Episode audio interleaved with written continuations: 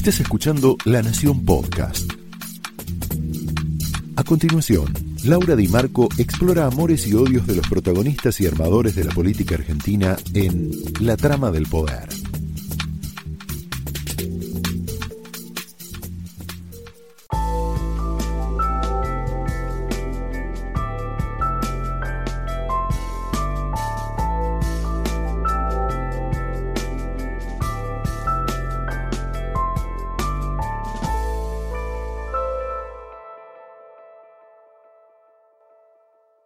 Muy buenas noches, bienvenidos a la trama de esta noche, donde nos vamos a meter en el submundo de las encuestas.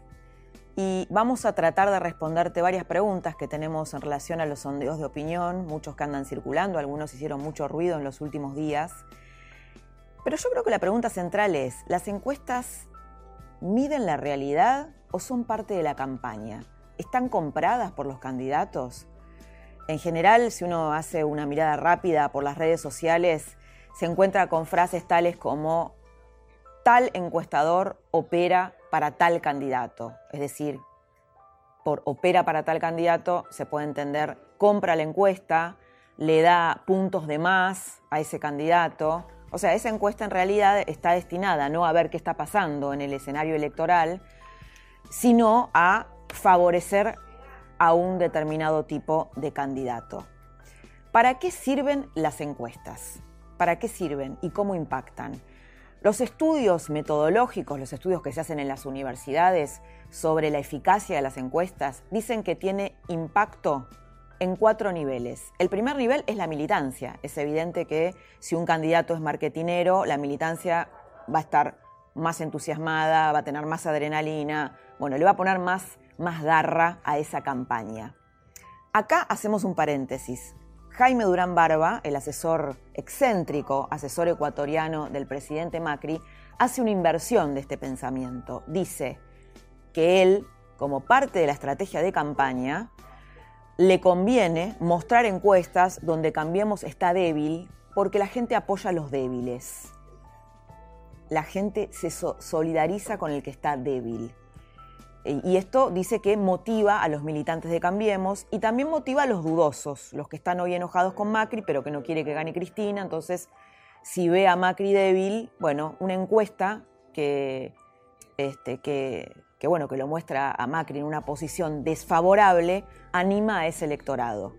El segundo nivel en el, que en el, que impactan las encuestas es en el financiamiento. Evidentemente los empresarios se acercan o tienen eh, más voluntad de poner dinero en aquellas campañas de candidatos que miden mejor. Hay un tercer nivel en el que impactan las encuestas que es en la dirigencia política. El candidato que mejor mide es el que está en mejor posición para generar alianzas. Eso se ve hoy mucho en, Alternativa Federal. ¿Quién es el que mejor mide? ¿Labaña, Urtubey, Massa? Schiaretti, que está pendiente de una elección, se está pendiente en el mundillo político por ver por qué porcentaje gana Schiaretti. Bueno, todos estos posicionamientos que se dan a través de las encuestas generan alianzas. Y hay un cuarto nivel en el que impactan las encuestas, que es el de los medios. Evidentemente, el dirigente, el candidato que mayor intención de voto tiene, es el que tiene la mayor cobertura mediática. A los candidatos con poca intención de voto les cuesta mucho posicionarse mediáticamente. Yendo al tema de la predictividad de las encuestas, ¿es posible hoy saber qué va a pasar en un eventual balotage en noviembre? Definitivamente no. Hoy las encuestas son un instrumento de análisis, pero no predictivo. Y por muchas razones. Primero porque, como vas a ver ahora en una de las protagonistas que tenemos esta noche en esta trama, que es una encuestadora importante, hay una mayoría silenciosa que decide su voto muy pocos días antes de la elección. Esto pasó, por ejemplo, en el 2015 y te lo vamos a explicar ahora en una de las charlas que vamos a tener para esta trama. Después, por supuesto, hay un montón de cuestiones metodológicas. Las encuestas más fiables son las que se hacen en las casas. En general, cuando te llaman por teléfono para estas encuestas donde tenés que responder eh, por qué candidato votarías, los, grupos que deciden seguir esa encuesta y que se quedan hasta el final son los más radicalizados de uno y del otro lado de la grieta. kirchneristas a ultranza, anti-kirchneristas a ultranza, por eso esas encuestas telefónicas son poco representativas. Es decir, acá hay cuestiones económicas, pero también metodológicas. ¿Cuánto cuesta una encuesta? ¿Quién compra las encuestas? ¿Influyen realmente en la campaña y finalmente en el resultado de la elección? ¿Para quién juega cada encuestador? Todas estas preguntas nos la vamos a hacer y te la vamos a responder esta noche en esta trama que arranca de esta manera.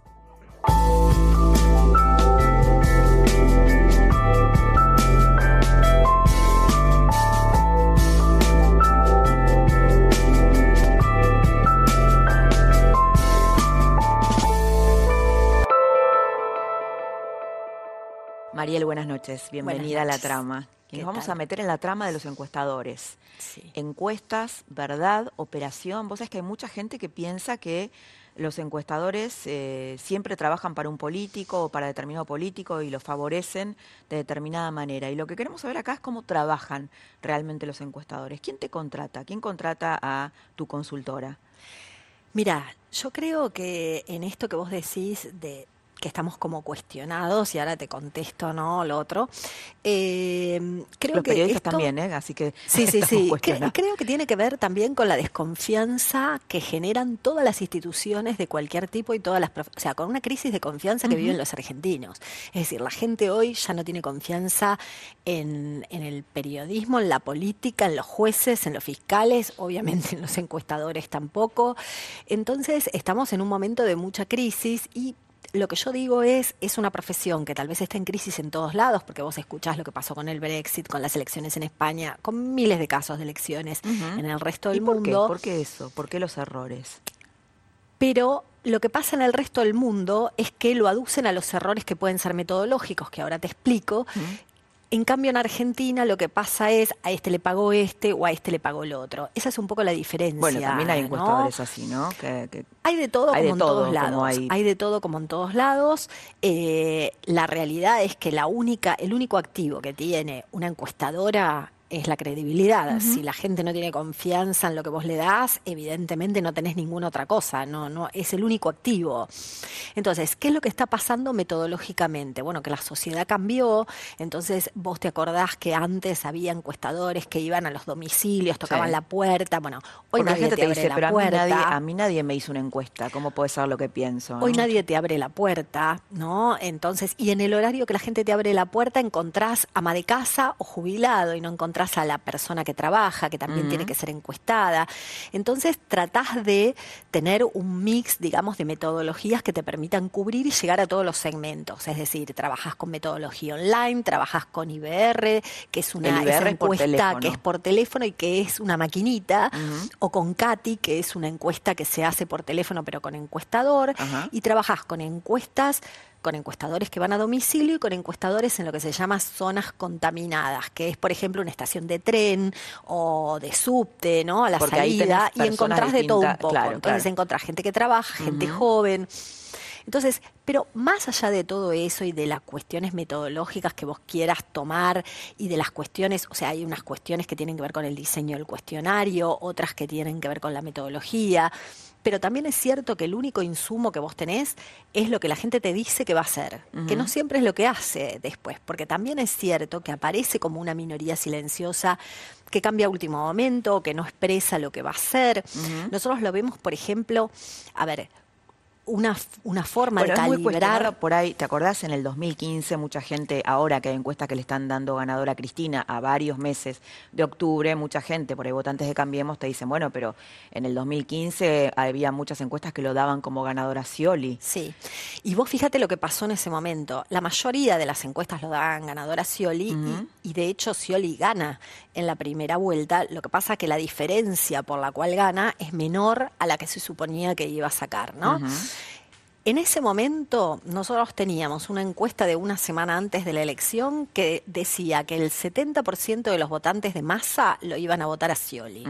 Una semana después de que pasó eso y que la diferencia se achicó, cambiaron tantas las expectativas que los votantes de masa, el 70 que iba a votar a Scioli, ahora decía que iba a votar a Macri.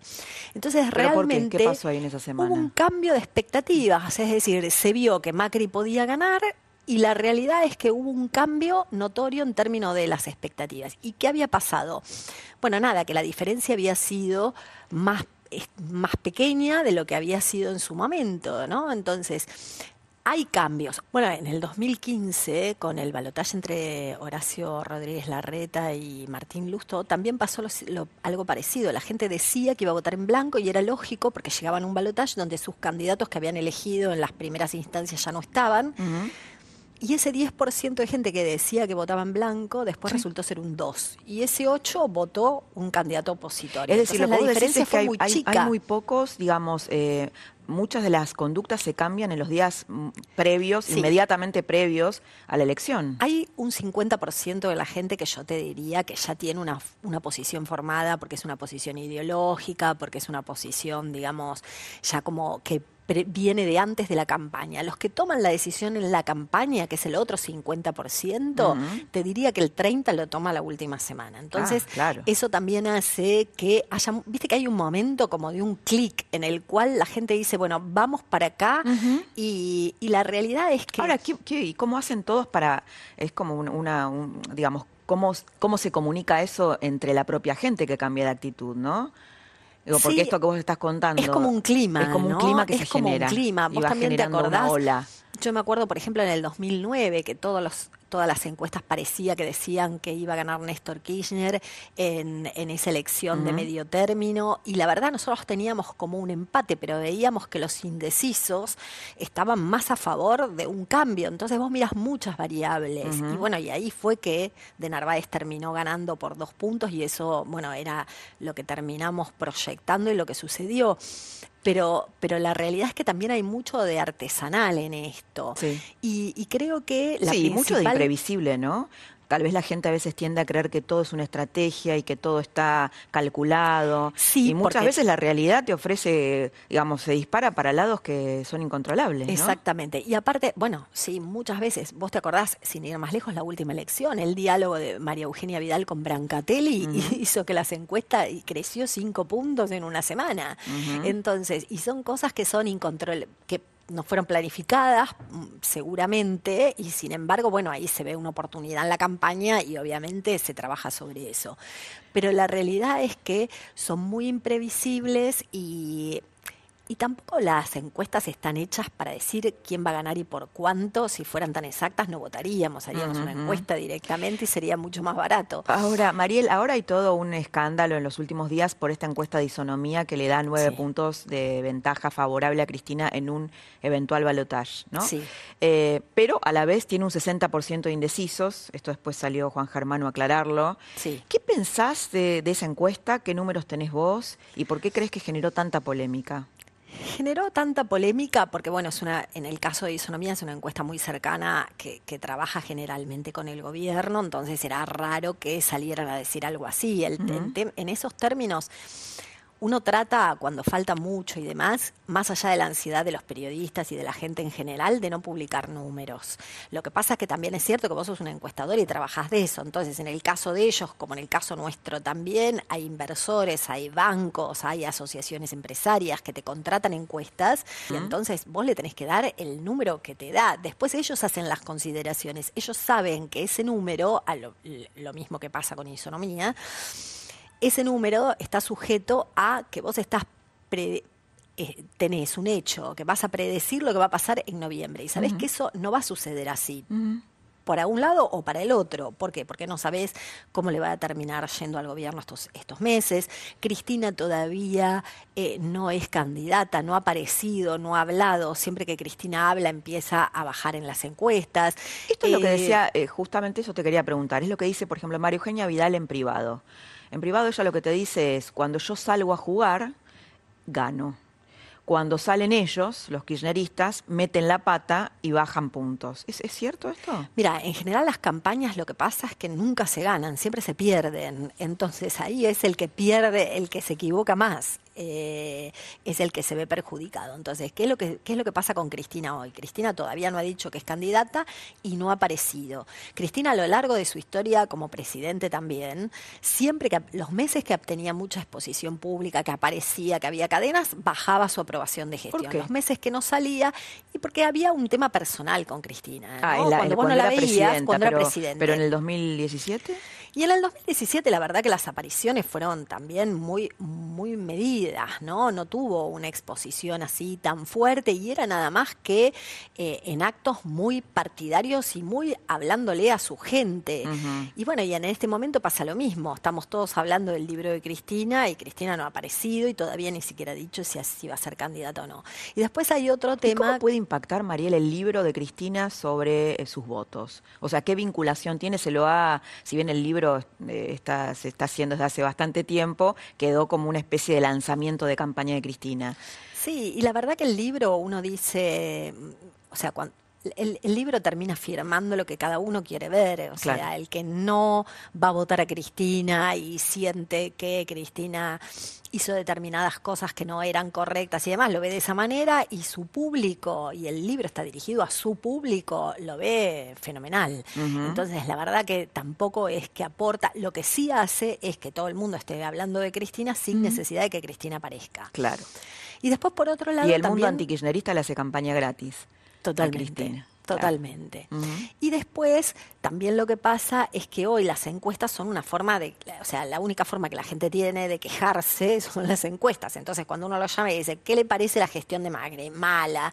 Entonces, es una forma de quejarte. Después hay que ver si llegado el momento en noviembre, si los candidatos llegan a ser Cristina y, y Mauricio Macri o si llega a ser un si llega a haber un balotaje entre ellos dos, bueno, probablemente lo que pase es que se van a poner en consideración otras cuestiones, ¿no? Y lo que sí es cierto es que lo que uno ve es que la gente hoy vota para que no gane el otro. Es decir, están eligiendo a Cristina para que no gane Macri, a Macri para que no gane Cristina y una tercera opción que no quiere que gane ni Macri ni Cristina y hay que ver si si crece. Si crece, y tiene chances de crecer esa tercera opción, hablamos de la baña, peronismo federal. Sí, a ver, la verdad es que si vos mirás, hay más gente que no quiere que gane ninguno de los dos que gente que quiere que gane alguno de ellos. El tema es que también dentro del espacio no terminan de consensuar, no terminan de generar una alternativa. Eh, veremos qué pasa. Yo creo que tienen tiempo como hasta fines de mayo, ¿no? Si fines de mayo esto no de alguna manera no se consolida en una elección de tercios, que la suma de alternativa federal sea parecida a los votos de Cristina y a los votos de Macri, es decir, que sean tres tercios, eh, probablemente se tienda a polarizar más. Creo que todavía hay tiempo, ¿no? Ahora, Mariel, si vos tuvieras que, ya sé que falta mucho, y eh, si tuvieras que animarte a hacer alguna proyección para octubre, ¿cómo la harías? Lo que pasa es que la verdad es que falta, o sea, es poco serio decirte, yo no me puedo guiar, o sea, yo sé que las encuestas hoy le dan arriba a Cristina en un eventual balotaje, sé que ese no va a ser el escenario de noviembre. No va a ser. La verdad que creo que todavía, primero que tenemos que esperar a ver realmente quiénes van a ser los candidatos, ¿no? Y, me parece que también hay, hay una opción que, que, puede crecer y que tiene que ver también con cómo se dé el contexto. Hay que ver si la economía repunta o no repunta. A mí me parece que el principal problema, y es lo que hablábamos al principio de todos, es la crisis de confianza. Es decir, el gobierno hoy, uno no puede predecir votos, ¿no? Todavía, pero sí mira los niveles de aprobación de gestión. La verdad que los niveles de aprobación son muy bajos. Son similares a los que Cristina tenía durante la crisis del campo. Entonces, claro, ahí estaba en su peor momento ella, ¿no? En su peor momento. ¿Y Macri está en su peor momento? Todavía hay peor y no sabemos, o sea, hoy está en su peor momento de lo que vino anteriormente. Lo que no sabemos es si esto va a empezar a repuntar o si esto va a seguir este mismo camino. Lo que ellos creen, a ver qué pensás vos como encuestadora en los laboratorios oficialistas, que bueno, ahora la gente está muy enojada con Macri, pero que pasado unos meses y llegado el caso de que tengan que elegir entre Macri y Cristina, ante el temor de que Cristina gane, bueno, medio que se tapan la nariz y dicen, bueno, vamos a votarlo igual, el mal menor, y que ese enojo no se va a trasladar en votos. Esto es lo que ellos creen. eh, esto tiene su lógica en la medida que no, que no crezca una tercera alternativa, ¿no? En la medida que crezca una tercera alternativa, sobre todo en el caso de la baña, porque la baña no le saca tantos votos a Cristina, sino que le saca la misma cantidad de votos le sacan más votos a Macri que a Cristina. Entonces, en la medida que crezca una tercera alternativa, sí pueden estar complicados en una primera vuelta, ¿no? Entonces, esa lógica ya no aplica. O sea, la lógica aplica en términos de la polarización. Y esa polarización que terminó resultando funcional, digamos, para para lo electoral termina también complicando de alguna manera a la Argentina, porque cuando vos ves los inversores extranjeros y demás, cuando vienen, lo único que preguntan es qué probabilidades hay de que Cristina sea candidata y qué probabilidades hay que gane no importa si hubiera sido un cambio que es lo habitual y que es parte de la democracia. Entonces, eso también nos perjudica. Hay, porque vos mencionaste los inversores, ¿hay presiones del mercado para que Macri dé un paso al costado y, Cristín, y María Eugenia Vidal asuma su lugar? Y el mercado el, pánico que tiene es que vuelva Cristina. Mm. Entonces, la realidad es que va a presionar todo lo posible en ese sentido. El tema es que ¿Y esto tenía un tiempo. Claro, este plan funcionaría. Ah, esto tenía un tiempo, ¿no? Entonces, el tema es que el tiempo se acaba, porque cuando vos venís perdiendo, perdiendo, cuando llega un momento que sabés que no tenés ninguna posibilidad de ganar, haces un cambio de este tipo, ya el cambio no tiene mucho efecto. Bueno, pero el gobierno sí tiene chances de ganar hoy. Sí, lo que pasa es que, a ver, si vos medías un balotaje María Eugenia Vidal contra Cristina hace tres, cuatro meses atrás, la diferencia a favor de Vidal era mucho más amplia de la que soy. ¿De cuánto era antes y cuánto es ahora? Y tenía una diferencia como de 10 puntos, hoy tiene una diferencia de 4 puntos. Entonces, la realidad es que también la diferencia se ha ido achicando y se ha ido fortaleciendo otra opción. Vuelvo a repetir, esto puede tener que ver también con que hoy la gente está enojada, se expresa de esa manera y todavía los votos están cuando se cuentan, no antes, ¿no? Ni las encuestas ni nada. La verdad es que eh, hasta ese momento uno no puede dar. Pero sí es cierto, y la verdad que también Vidal en este en este contexto tiene una elección complicada en términos de que ella disputa la provincia de Buenos Aires, que es uno de los lugares donde peor está evaluada la gestión de Mauricio Macri. ¿no? Vos sabés que en la intimidad Durán Barba, eh, que dicho sea de paso, yo me acuerdo cuando lo entrevisté para el libro Macri, él dice, eh, yo siempre muestro encuestas donde nos va mal, porque al sentirnos débiles la gente nos apoya, ¿no? Porque la gente apoya al débil, no al que se siente fuerte. Por eso había circulado esta versión de que la encuesta de isonomía la había, hecho circular Durán Barba, ¿no? ¿Es verdad esto que dice él, que, que en una campaña jugando de esta manera se gana más apoyo? Depende del contexto depende del contexto, porque también es cierto que muchas veces eh, el ganador, el que se ve como ganador, o que, sobre todo nosotros que votamos muy en negativo, ¿no? Para que no gane el otro, Por lo el que tiene más posibilidades de derrotarlo es el que la gente va a apoyar para, para quedarse tranquilo de que el otro no va a ganar, ¿no? Entonces depende del contexto, ¿no? No, no siempre. Ahora, esta idea de que la gente vote por el no, ¿no? Que es un poco también la dinámica de las nuevas sociedades, no es, no es este solamente ocurra acá. ¿Cómo influye eso en la democracia posteriormente, en, en, la gobernabilidad de ese candidato que en realidad no fue elegido, sino que fue elegido para que no gane otra persona? Sí, bueno, y eso es un poco lo que después nosotros vemos. Lo que pasa es que hoy la gente siente que tampoco hay lugar para la mala praxis, ¿no? Porque estamos en un momento muy crítico. Entonces, cuando uno dice, bueno, hay posibilidades de que un externo que no tenga nada que ver con la política venga y gane de, eh, la presidencia de la nación, y la verdad que no creo porque Un la verdad que por ejemplo.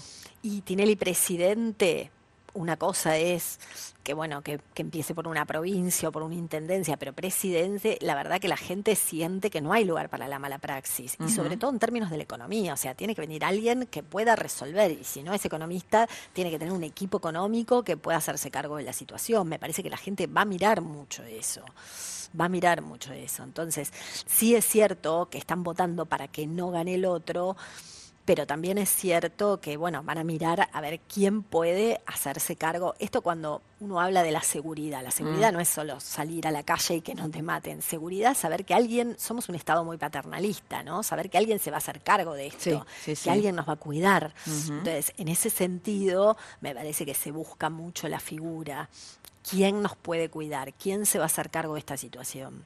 ¿Qué pasa con la figura de Macri como presidente? ¿no? Porque yo me acuerdo, Cristina, eh, estudiando los vaivenes de su, de su caudal político, que había estado en 20% y 80%. ¿Qué pasa con la de Macri? ¿Es así? No, Macri eh, siempre ha tenido niveles de resistencia más altos, porque tiene una posición muy clara, ¿no? Entonces hay mucha gente. ¿Más alto que Cristina? ¿Sí? No, lo que pasa es que una cosa es Cristina ahora y otra cosa era Cristina sucediendo a Néstor. Cuando, ah. si vos te acordás, cuando Cristina era la candidata, ¿qué decíamos? Seguramente va a haber más institucionalidad, vamos a ser más abiertos al mundo, ¿no? Eso es lo que decía Néstor Kirchner también. Claro, bueno, y esa era la visión que uno tenía de Cristina. Entonces, en el 2018, en la crisis del campo, tampoco hacía tanto tiempo que todavía no está, no era la Cristina de hoy. Yo creo que la Cristina de hoy aparece fuertemente después de la muerte de Néstor Kirchner. Entonces, eh, cuando vos mirás eh, el tema de Mauricio Macri. Mauricio Macri es un dirigente, nosotros nunca lo tuvimos con niveles de aprobación de más de 52, 54 puntos, ni siquiera en la ciudad de Buenos Aires, siendo que había hecho una muy buena gestión. Mm. ¿Por qué? Porque tiene mucha gente que no lo quiere, que no le gustaría, que no lo elige por su posición ideológica, por lo que fuera. Entonces, bueno, hoy su, su, pérdida, su caudal es de 25 puntos a lo largo de estos cuatro años, es mucho, pero Cristina pasaba de 70, o sea, cuando gana con el 54% ya tenía 60% de aprobación de gestión en diciembre, y en enero, con el CEPO, en febrero con la, con el, la tragedia de Once y demás, eh, perdió 30 puntos en dos meses. ¿Qué te pasa, Mariel, en lo personal? Un poco lo hablábamos, volviendo como al inicio de la entrevista, cuando te critican, digo, a vos y a todos los encuestadores, ¿no? En tu caso, por ahí eh, sos operadora del peronismo o de masa, ¿no? Que hay cosas que circulan este, en ese sentido. Eh, mira, la verdad que ¿Por qué te dicen operadora de masa? No sé por qué, la verdad que no sé por qué, porque creo que incluso la gente de masa fue la que más me castigó en Twitter, en las redes y demás. Mm. Eh, a ver, uno tiene, obviamente, nosotros somos una encuestadora y tenemos clientes, y tenemos clientes de todo el, el espectro. Porque ¿Trabajan para todos los políticos? Sí, tenemos muchos de Cambiemos, tenemos algún kirchnerista incluso también en algún municipio, tenemos gobernadores de distintas provincias, de distinto signo político, y tal vez acá en Argentina no, no es habitual que se transparente, viste como en Estados Unidos que dicen, bueno, tal trabaja para tal y tal trabaja para tal otro. Es que sería, sería, mucho, más, saludable, ¿no? Inclusive mucho más saludable. Muchas veces vos ves economistas, ¿no? Saliendo por ahí, que no es una cuestión exclusivamente de, los encuestadores. Y esos economistas, vos sabés que trabajan para un político y te dan una opinión general sobre el país sin aclarar que para quién trabajan. Entonces sería mucho más saludable decir, bueno, totalmente, yo trabajo para tal cual. Y además también, si vos contratas un buen profesional, sabés que eh, ese profesional elimina los sesgos, porque vos podés tener un candidato y decirle qué te parece ese candidato que tiene que hacer o no hacer, pero cuando vos tenés un número, es un número, y entonces eh, vos tenés que tener una mirada objetiva, es como nada, es como los periodistas deportivos cuando nos dicen de qué equipo son, ¿no? Sí, sí. pero acá no es muy habitual y en otros lugares del mundo sí es muy habitual que eso pasa. Y yo te diría, te podría decir que no me afecta porque son las reglas del juego y es mentira. Claro, sí, la verdad, eh, creo que una de las cosas que hice después de la campaña del 2015 fue desactivar las las notificaciones del Twitter, ¿viste? Para ni enterarme. Yo decía, no, porque yo quiero saber y me di cuenta que, me, que la verdad que me dolía porque creo que hace años que trabajo en esto, que lo tomo con, con seriedad y que probablemente a veces un número puede ser más alto o más bajo, pero no tiene que ver con haber manipulado el número. Después muchas veces la gente dice, ah, porque esta decía cuatro meses antes que... Y, probablemente haya sido así, ¿no? Cuando vos decís, bueno, no va a haber segunda vuelta, no va a haber, bueno, seis meses antes capaz que no había, entonces te, aparecen cosas que vos dijiste un año antes y te las retrotraen. Bueno, viste lo que es las redes. Sí, sí. ¿Y, por qué la gente miente? Vos dijiste, la gente no te dice la verdad. Por muchas cuestiones. Eh, en algunos lugares, aunque vos no lo puedas creer, la gente se tapa la boca para decirte a quién va a votar, ¿no? Porque hay algunas provincias que el caudillismo es muy fuerte, hay otras, digamos, donde la gente en su hogar tiene miedo o ya sea en una encuesta telefónica o personal, si está atada a algún plan o algún beneficio social claro, que de grabando tipo, que te estén grabando, que te estén diciendo, ¿no? Hoy con esto del Big Data y de que todos sabemos todo de todos, la gente tiene miedo, entonces eh, muchas veces no, no termina diciendo lo que va a hacer. A veces... Te digo que hay veces que salís, haces un boca de urna y la gente sale de votar y yo te digo que no sabe a quién votó. Vos decís, ¿cómo puede ser? Y no, no es que no te lo quiere decir, no sabe. Te dicen una boleta que estaba de este lado, de una persona, o sea, hay de todo, ¿no? Hay de todo. Entonces, cuando vos mirás, y después también está la logística de la elección, que eso uno no lo contempla en el margen de error, si hay fiscales, si hay boletas, si no lo hay, es decir, que el margen de error es mucho más amplio. ¿Y cuánto sale una encuesta? ¿En qué rangos? Y mira, tenés encuestas de 100 mil pesos, tenés encuestas de 200 mil pesos, depende, depende la amplitud de la muestra, depende con qué metodología. Siempre las que son IBR son las más baratas. Las de por teléfono, pero las son las que son por teléfono con maquinita. Sí, porque vos no tenés muy claro, digamos, tenés que hacer muchos más casos para poder después calibrar un poco la muestra y no siempre tenés claro de que el que te haya atendido te haya dado los datos. Con un encuestador es un poco más fácil de corroborar algunas cosas. Entonces, pero son, y después también están los, los focus group y las encuestas de tipo cualitativo que también. Los focus group son como la, donde la gente habla un poco más, ¿no? ¿Qué le parece tal candidato? un poco más las lógicas de pensamiento. ¿Qué le pasa a la gente? ¿Por qué piensa lo que piensa? Después ves cuántos piensan una cosa y cuántos otra. Y eso es una encuesta cuantitativa, ¿no? De esas telefónicas o lo que sea. Pero los focus group también dan mucha, eh, mucha información muy valiosa porque es entender qué le pasa a la gente y por qué ve eso o por qué elegir esto o por qué haría tal cosa. ¿Y qué grado de influencia sentís eh, que tienen en la campaña concretamente, cuando se dice se opera con encuestas?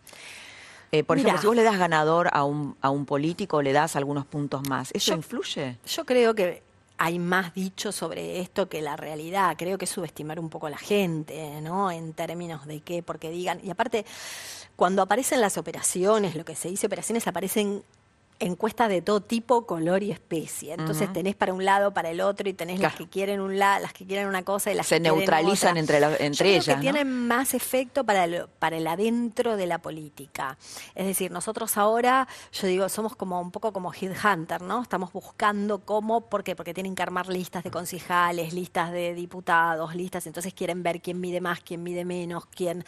Entonces, para dentro de la política, entonces va alguien y dice, mira, yo tengo esta encuesta que mido bien, entonces me podés poner en la lista o podés conseguir financiamiento. Claro, eh, depende cómo midas, conseguís o no financiamiento. Exactamente. por eso es importante. Entonces, por eso es importante. Pero es para dentro de la política. Después, para el afuera, lo que pasa es que vos antes tenías militante, tenías afiliados políticos. Entonces vos decías, bueno, el radicalismo o el peronismo tienen tantos afiliados, vos lo mirabas, ponele la, la primer elección de la vuelta de la democracia, ¿no? Alfonsín Luder. Bueno, ¿cuántos afiliados tenía cada uno? ¿Cuánto movilizaban mm. en eh, los actos partidarios que hacían? Hoy esas cosas no existen, están todos atrás de una computadora, en las redes y demás. Entonces, no tenés muchos elementos de juicio. ¿Qué tenés? Las encuestas, que es lo que un poco te, más o menos te dan una idea de la situación. Y y por eso también es que, es que son importantes. Lo que pasa que la verdad que lo menos importante de una encuesta es ese, ese pedacito que te dice quién va primero, quién va segundo, sobre todo cuatro o cinco meses antes. y en general es lo único que miran. Exacto. No solo, no solo los periodistas o la gente, sino incluso los mismos dirigentes. Y yo digo, el valor de la encuesta... Porque ahí te quedas con la foto, ¿no? Sí, porque y esa foto no es cierta, porque falta mucho tiempo. Para ahí el valor de una encuesta es poder entender en qué segmentos estás mejor, en cuál podés crecer, cuáles son las preocupaciones, en qué cómo te ven a vos solucionando esas preocupaciones, dónde tenés. Pero bueno, lamentablemente siempre se quedan con la tirita esta de quién va primero, quién va segundo y quién va tercero, y es lo que más mueve y es lo que menos sirve. Mariel, muchas gracias por haber estado esta noche y, habernos aclarado, habernos guiado un poco por la cocina de las encuestas y los encuestadores. Gracias. Bueno, no, gracias a vos. Mariel Fornoni acaba de decir, las encuestas no están hechas para decir quién va a ganar y por cuánto. Es decir, en realidad da vuelta una idea que nosotros tenemos con respecto a las encuestas, que lo primero que vemos es el resultado. Las encuestas están para generar un análisis, esta es un poco la idea. Hasta acá viste la cocina de los sondeos, leyendas, verdades, dudas que teníamos con respecto a cómo se mide. En el próximo bloque vas a escuchar a Carlos Campolongo, un testigo de los últimos 40, 50 años, podríamos decir, de la Argentina, que va a analizar el tema de, los, de las encuestas y también el escenario político desde el lado de la política y desde el lado académico.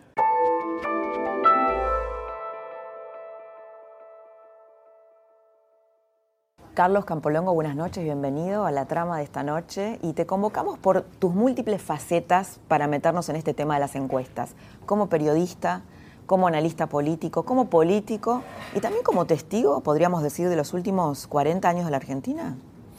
Bueno, antes que nada, buenas noches Laura y muchísimas gracias por la invitación y además con el respeto que te tengo y demás, es una distinción para mí conversar contigo sobre estos temas. Bueno, muchas gracias, es mutuo el respeto.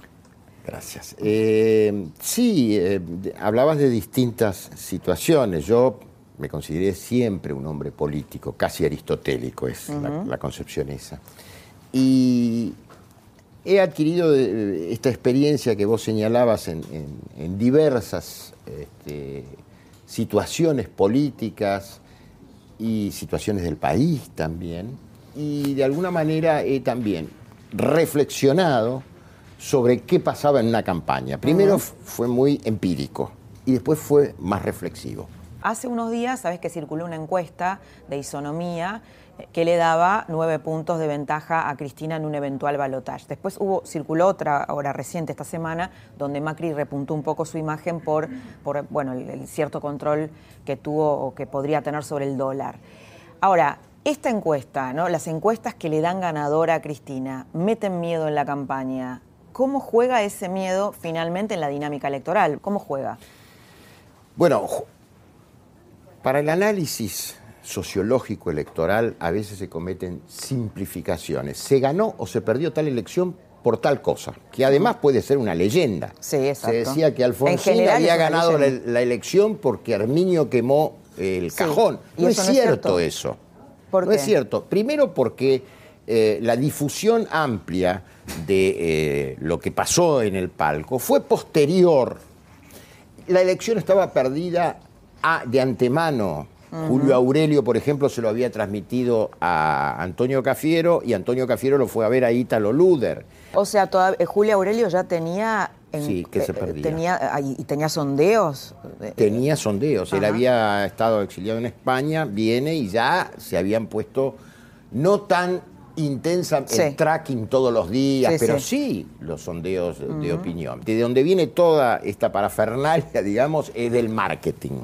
El marketing ha trasladado muchas herramientas para la investigación social, o vienen de la investigación social y se usan en, lo político. Pero el tema es el siguiente, yo en, en, la facultad, cuando doy algunos temas vinculados al marketing y después el marketing aplicado a la política, les digo, vean, si ustedes hacen una estadística, en lo comercial son mucho más las campañas de marketing que fracasan que las que triunfan. O sea, esa idea medio conductista de que porque vos mandás un mensaje y lo repetís, chau, ya está solucionado el problema.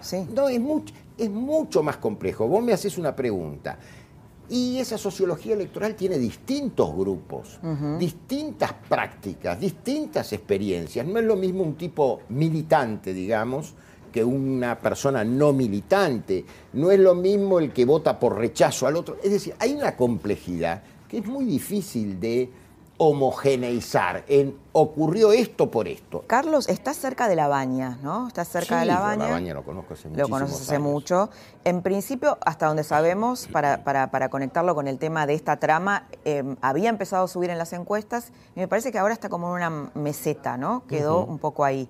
¿Qué pensás de esa candidatura, de ese proyecto y de, esta, de este Boca River que es Macri y Cristina que no pareciera eh, poder eh, abrirle un espacio para una tercera posición?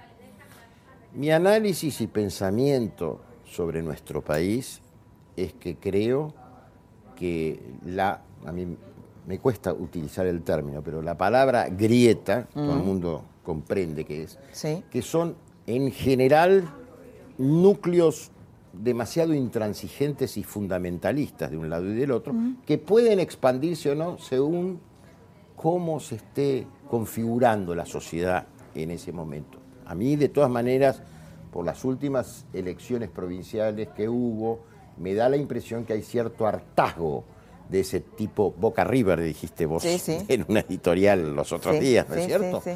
Bueno, de mirar esta, de esta manera eh, maniqueísta, este, blanco o negro, este, a la política. Entonces, creo, es mi análisis, insisto, eh, que Roberto Labaña es un personaje político muy, obviamente, muy, de alguna manera, clasificado dentro de la economía, pero para mí tiene una ventaja, que es él no divide, no separa la macroeconomía, que es necesario prestarle atención, de lo que vendría a ser la microeconomía, la economía doméstica, ¿sí?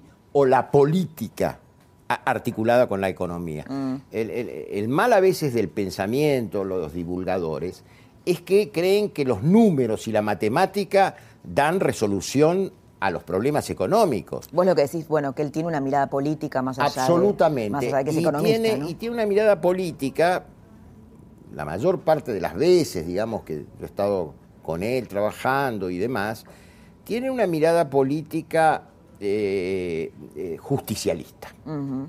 O sea, basada en el equilibrio, él pone eh, lo valorativo, que significa la dignidad de la persona, lo que significa una sociedad armónica, lo que significa un sistema que por ahora no se le ha encontrado reemplazo, que es el capitalismo. Pero eso no quiere decir la piedra libre a la codicia. Yo no soy fanático, porque si no me estaría equivocando y trato de sí poner un equilibrio. Y te insisto, lo, del peronismo que ha tenido errores, pero por supuesto que ha tenido errores.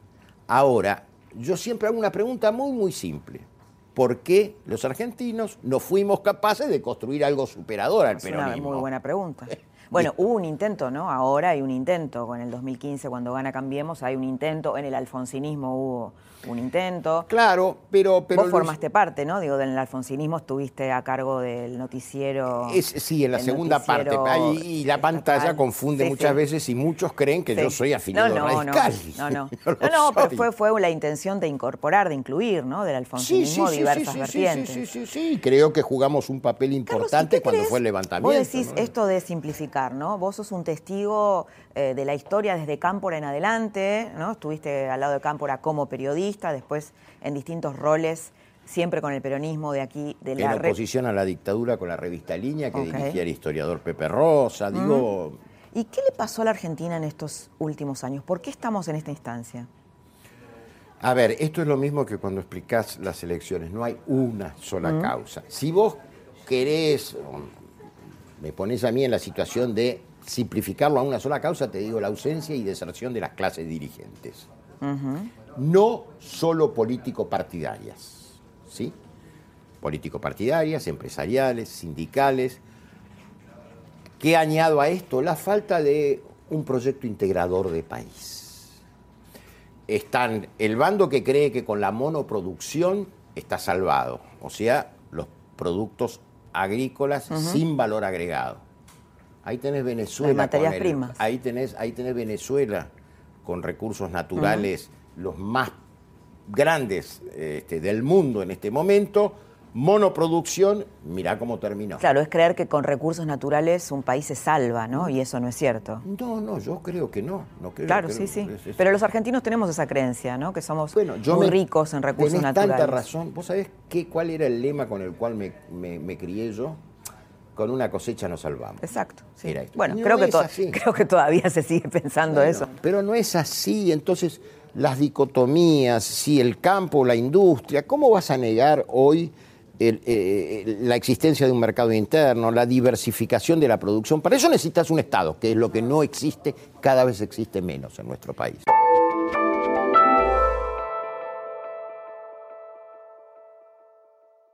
Vos dijiste en un momento, no, no fuimos capaces de construir una alternativa al peronismo.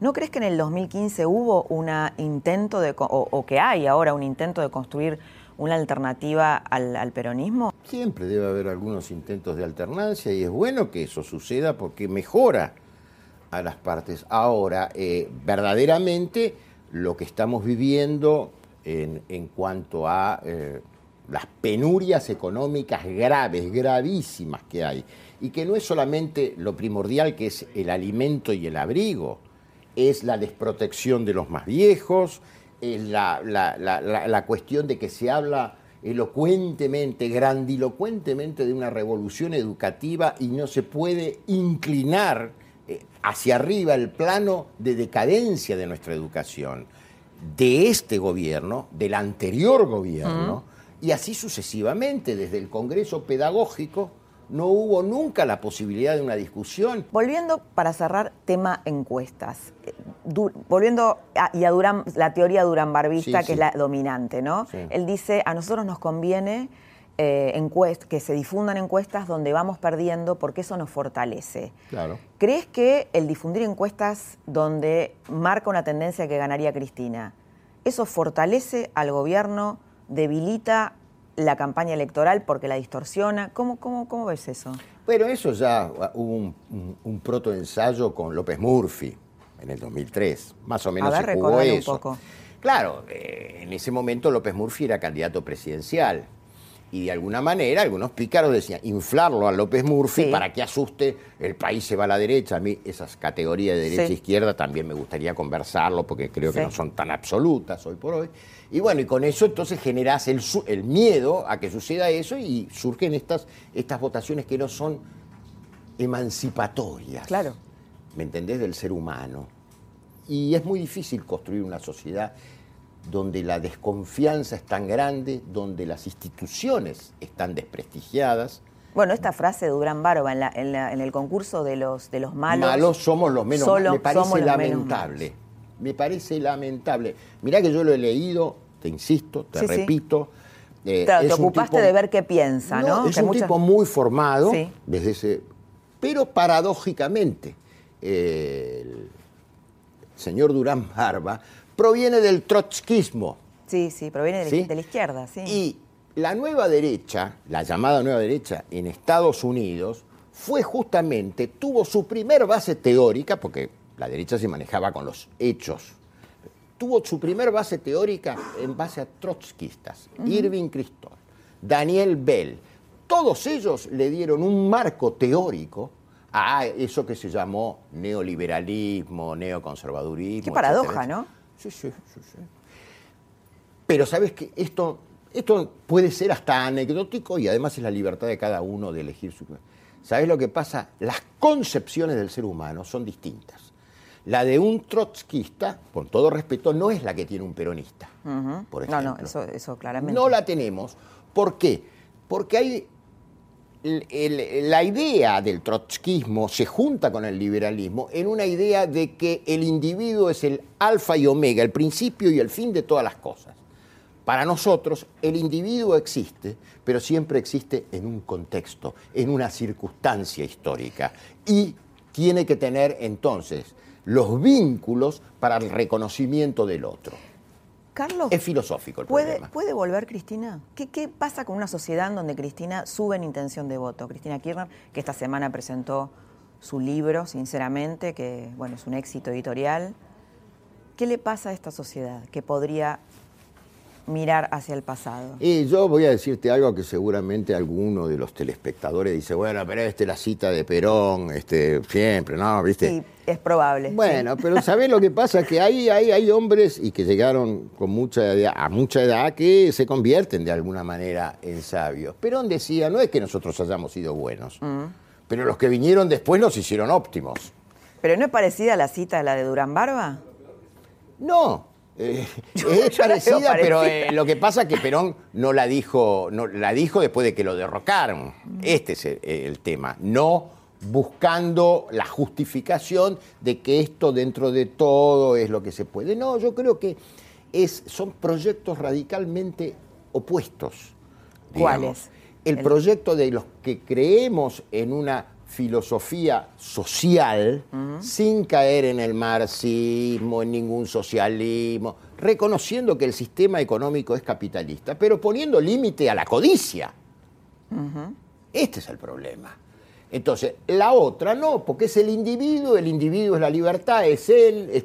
Pero no me, no, me contestaste lo de Cristina. ¿Qué le pasa a esta sociedad en ah, donde bueno, Cristina. A ver, yo lo que creo es que, evidentemente, en la confrontación más rudimentaria de, eh, bueno, ¿con qué me alimentaba? ¿Qué tenía en la heladera? Yo no como cemento, no como pavimento, por más obras y todo lo demás. Entonces me parece que este, yo, a mí realmente pienso que sería trágico eh, que eh, la confrontación, que es lo que está buscando inteligentemente el gobierno, la polarización entre Macri y Cristina, Cristina y Macri, fuese finalmente la opción, porque creo que ahondamos la tragedia argentina. Cualquiera de los dos que gane, cualquiera de los dos que gane. La ahondamos en el sentido de que vamos a profundizar todos estos problemas de una el término es duro, pero puedo explicarlo y fundamentarlo, de una guerra social que estamos viviendo en la Argentina. O cuando te matan por un celular, eso no es una guerra social.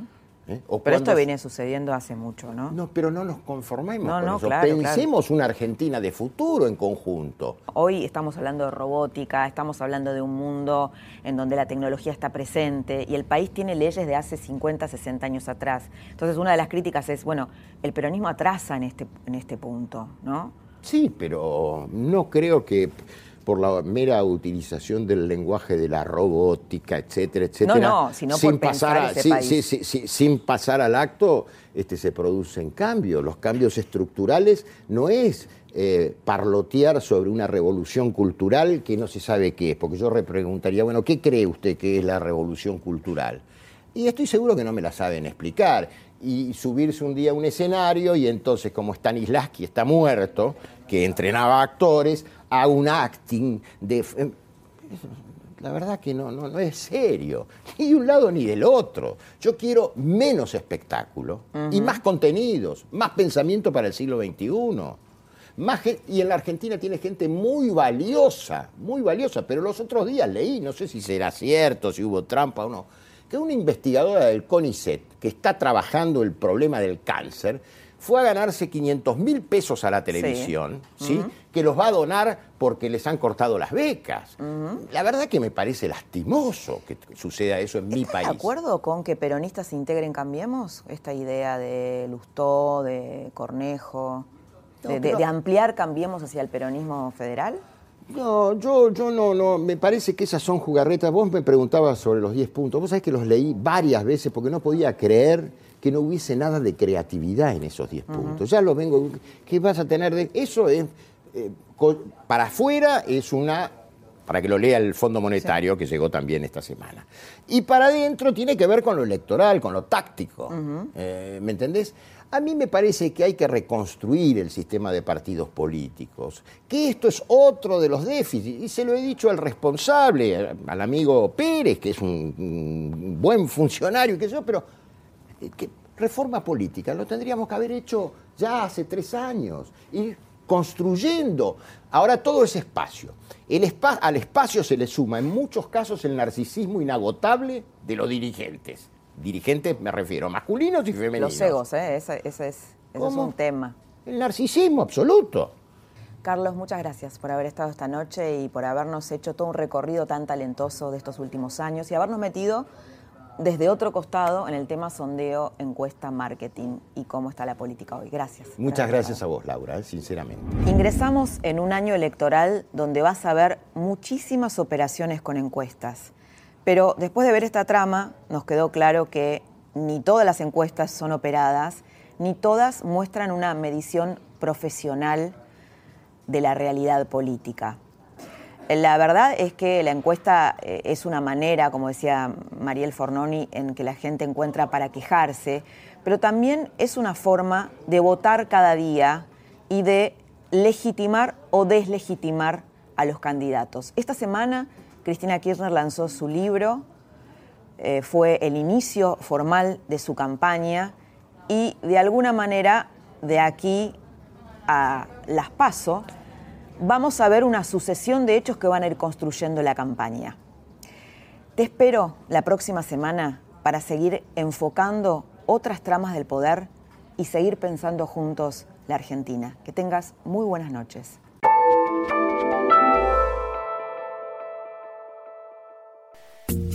Esto fue La Trama del Poder con Laura Di Marco, un podcast exclusivo de La Nación. Escucha todos los programas de La Nación Podcast en www.lanacion.com.ar. Suscríbete para no perderte ningún episodio. Estamos en Spotify, Apple Podcast, Google Podcast y en tu reproductor de podcast favorito. Seguí escuchando La Nación Podcast.